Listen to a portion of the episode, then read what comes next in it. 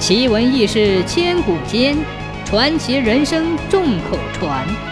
千古奇谈。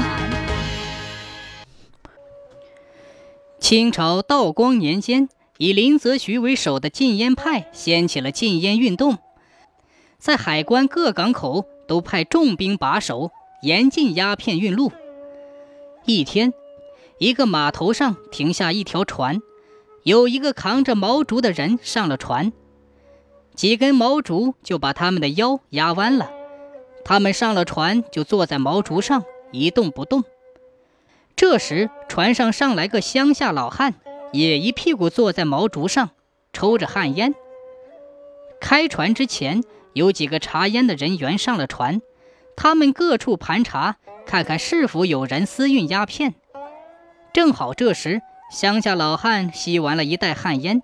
把旱烟锅在毛竹上敲了几下，扛毛竹的人脸一下就白了。他慌忙从怀中掏出一把钱，塞给老汉。那乡下老汉觉得奇怪，怎么白白的就会给他钱呢？原来那人扛的毛竹里装的都是鸦片。他见老汉敲他的毛竹，以为老汉是看出来了，为了堵住老汉的嘴，他赶紧塞钱。其实老汉一点也不知道，是他自己心虚，白白损失了一笔钱。